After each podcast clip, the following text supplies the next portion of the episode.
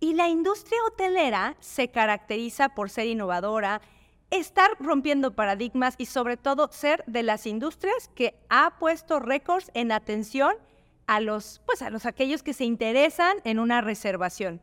Eh, yo también creo que es importante en esta receta tener gente.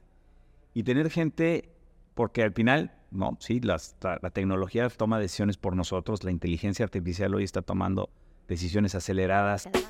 La receta secreta. Cada semana nuevos ingredientes que transformarán tu enfoque e impulsarán tus habilidades empresariales.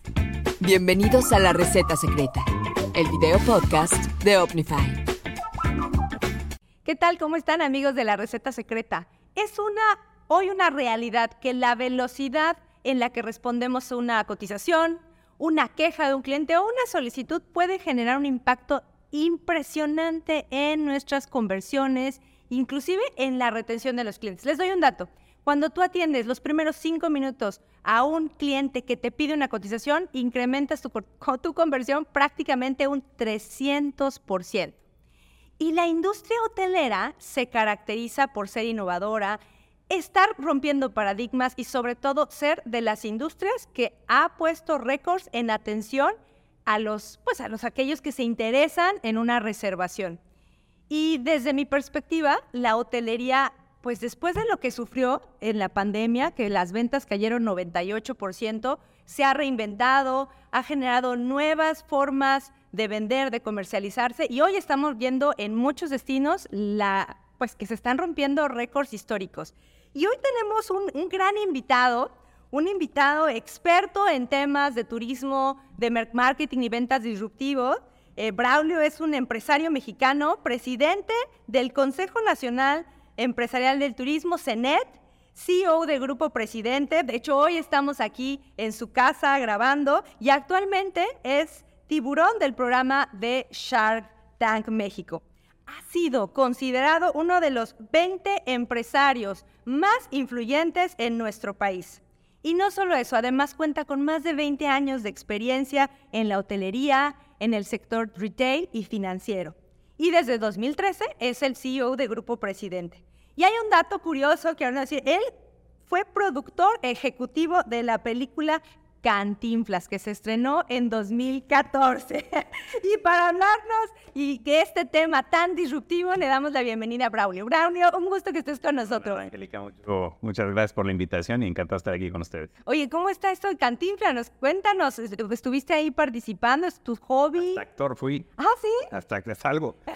No, fíjate, esto fue eh, una oportunidad que tuvimos. Eh, estaba por vencer la licencia que tenían unos amigos míos para hacer la película, una licencia que había dado Cantinflas World, que es como se llama la compañía que, que tenía él, que tenía el hijo, de hecho, que ya murió. Y, y, entonces tuvimos que levantar el dinero de una manera muy, muy rápida. Fueron cuatro millones de dólares los que levantamos para poder hacer la película.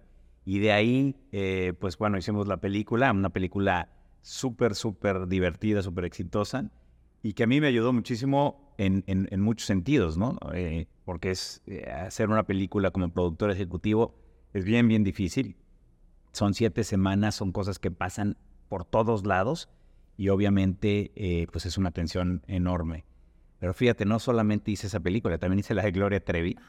Ajá. Nada más que esta sí nos fue muy mal. Y, y, también participé en, una, en el remake de Elsa y Fred, una película muy buena con dos actores que tuvieron Oscar y demás. Y ahí aprendí a nunca volver a meter este negocio, porque este negocio en serio es bien difícil. Eh, ahora apoyamos mucho a, los jóvenes que quieren hacer películas a través del estímulo. Ay, fíjate cómo, y, estoy segura que con esta acción, esta, este negocio tan disruptivo, diferente, has de haber aprendido, como dices, las cosas que se hacen y las cosas que no se hacen, ¿no? Este, y eso te, eso te, de alguna manera, pues te impacta y te cambia. Oye, pues, pues vamos a entrar al tema, si te parece. Hoy, Hoy nosotros, todos los emprendedores, los empresarios, necesitamos hacer las cosas diferentes si queremos resaltar ante tanta competencia, si queremos inclusive reponernos de, lo que nos pasó en 2020. Platícanos y hablando como de ingredientes, cinco ingredientes que tú les recomendarías a los empresarios implementar para lograr un marketing, una comercialización muy disruptiva. ¿Cuál dirías que es lo primero que tenemos que hacer? Mira, sin duda alguna, yo creo que lo primero es eh, tener datos y tener datos correctos y tener la posibilidad y las herramientas de poder explotar estos datos de una manera correcta.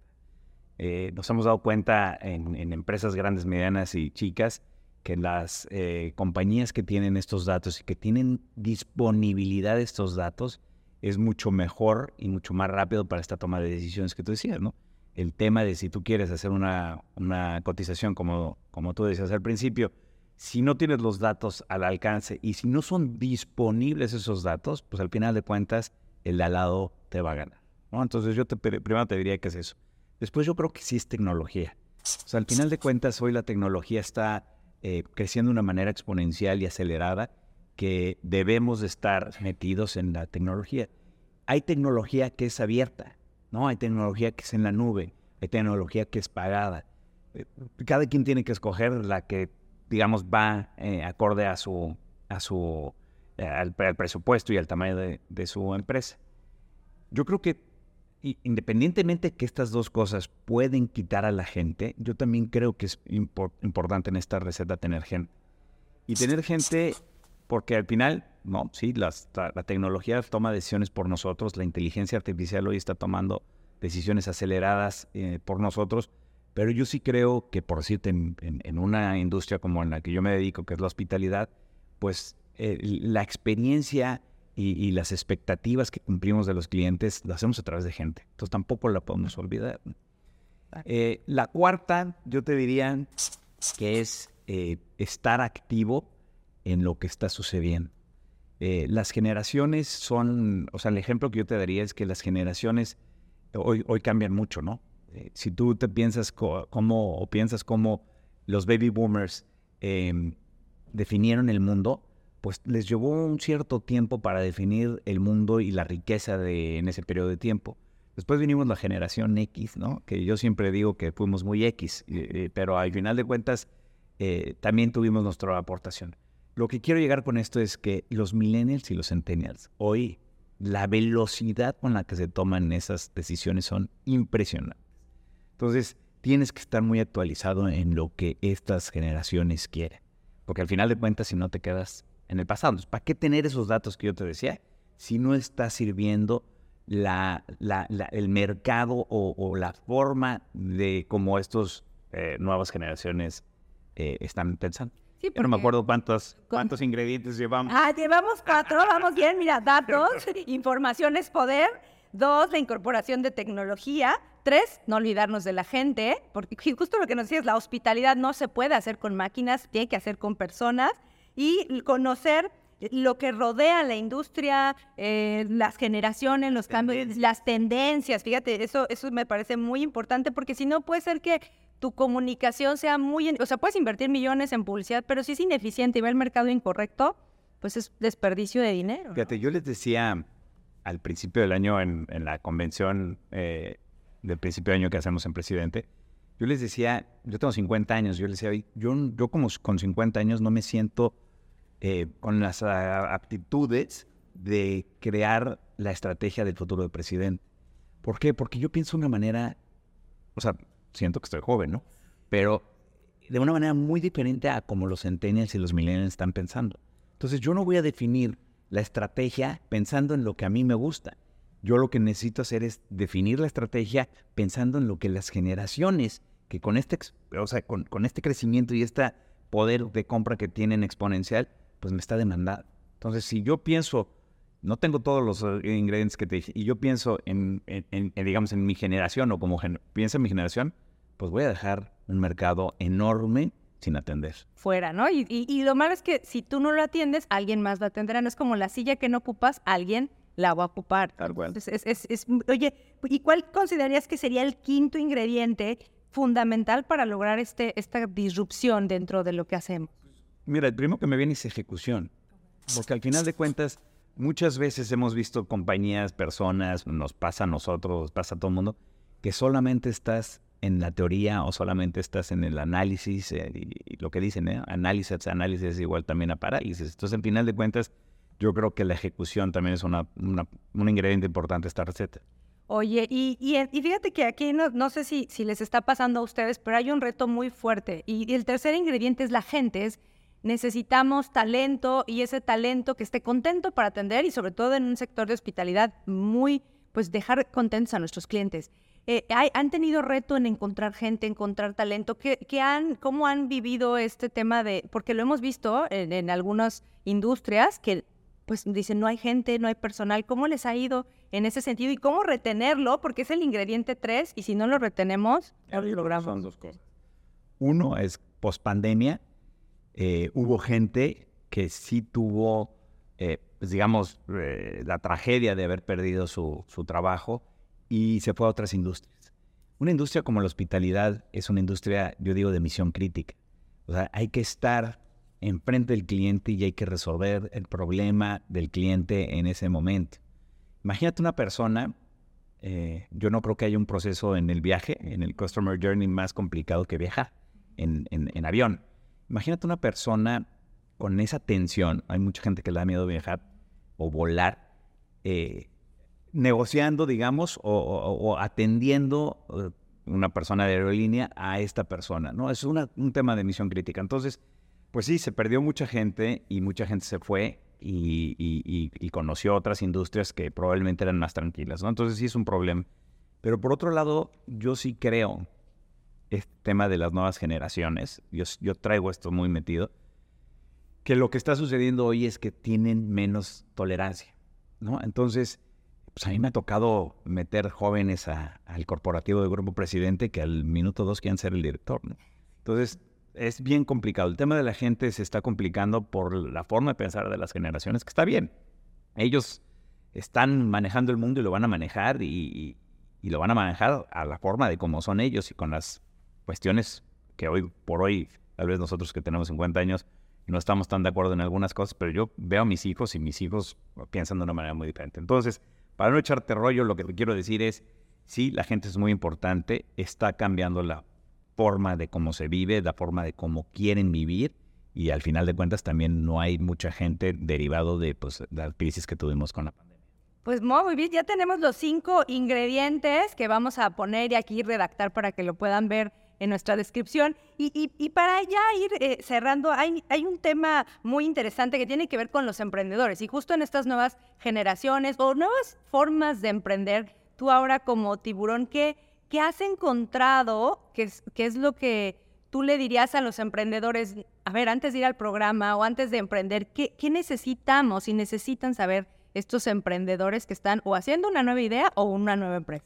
Mira, yo te diría primero una cosa. Yo no concibo y es más, son datos los que existen, a una eh, economía de un país fuerte sin un sistema eh, de emprendedores fuerte. O sea, el ecosistema de emprendedores en cualquier potencia del mundo es, es grande y es eh, muy potente. muchas veces pensamos que la economía de un país se maneja por las empresas grandotas. Y la verdad es que sí tienen un gran componente, ¿no? Hay empresas, por decirte, en Estados Unidos que valen o sea, que, que, que, que, su EBITDA es mucho más grande que el PIB de muchos países, ¿no? Eh, y muchos países juntos. Entonces, por supuesto que esas empresas mueven eh, la economía de un país, pero también la base de emprendedores, ¿no? Es, es impresionante. A mí me da muchísima tristeza ver que en México hay grandes, grandes emprendedores con grandes ideas, pero con compañías en Estados Unidos. Y, y es, es terrible eso porque ellos viven aquí su programador está en la India, su compañía está en, Estados Unidos y los impuestos, ¿dónde crees que se pagan? Allá. Allá. Entonces, al final es muy, muy complicado. Pero te voy a decir una cosa, ya se me olvidó que me preguntaste. ¿Qué recomendación le darías a los emprendedores justamente en este ambiente tan complejo y que a lo mejor lo que hacen es irse a otro lado, ¿no? Ah, mira, yo, yo creo que eh, al nivel de todos, ¿no? O sea, eh, todos empezamos eh, con una idea, entonces empezamos de manera chica y demás. Yo lo que creo es, y de lo que me ha tocado vivir con, con emprendedores, eh, se requiere tener mucha disciplina, se requiere tener mucha estructura, se requiere tener un business plan, porque al final de cuentas eh, muchas veces decimos, no, pues es que mi negocio es chiquito y entonces ¿para qué tengo estrategia? O mi negocio es chiquito, ¿para qué tengo un business plan? Mi negocio es chiquito, ¿para qué tengo indicadores? Si no mides lo, lo que estás, el avance que estás teniendo, pues yo te diría que, pues, ¿para qué estás? ¿Me entiendes? Porque al final de cuentas no te das, eh, o sea, no te das cuenta de, que no estás avanzando. Y el último que yo te diría es, Si no estás cumpliendo eso, en serio para. Yo he visto muchísimos emprendedores que de plano llevan años en una idea, no les está dando y no van para ningún lado. Como saber decir, ya perdí suficiente, no le encuentro y, cambiar, ¿no? Virar. Es bien difícil porque al final es un hijo, ¿no? O sea, ese negocio, esa tecnología que estás generando, ese servicio, lo que sea, pues al final de cuentas eh, lo ves como un hijo y, es bien difícil decir, oye, no estoy siendo exitoso, me tengo que salir. Pero yo creo que es mejor. Oye, y el contraingrediente, o sea, ¿cuál dirías? Si haces esto, híjole, la probabilidad de que fracases es alta. No tener todo lo que te dije. Tener todo.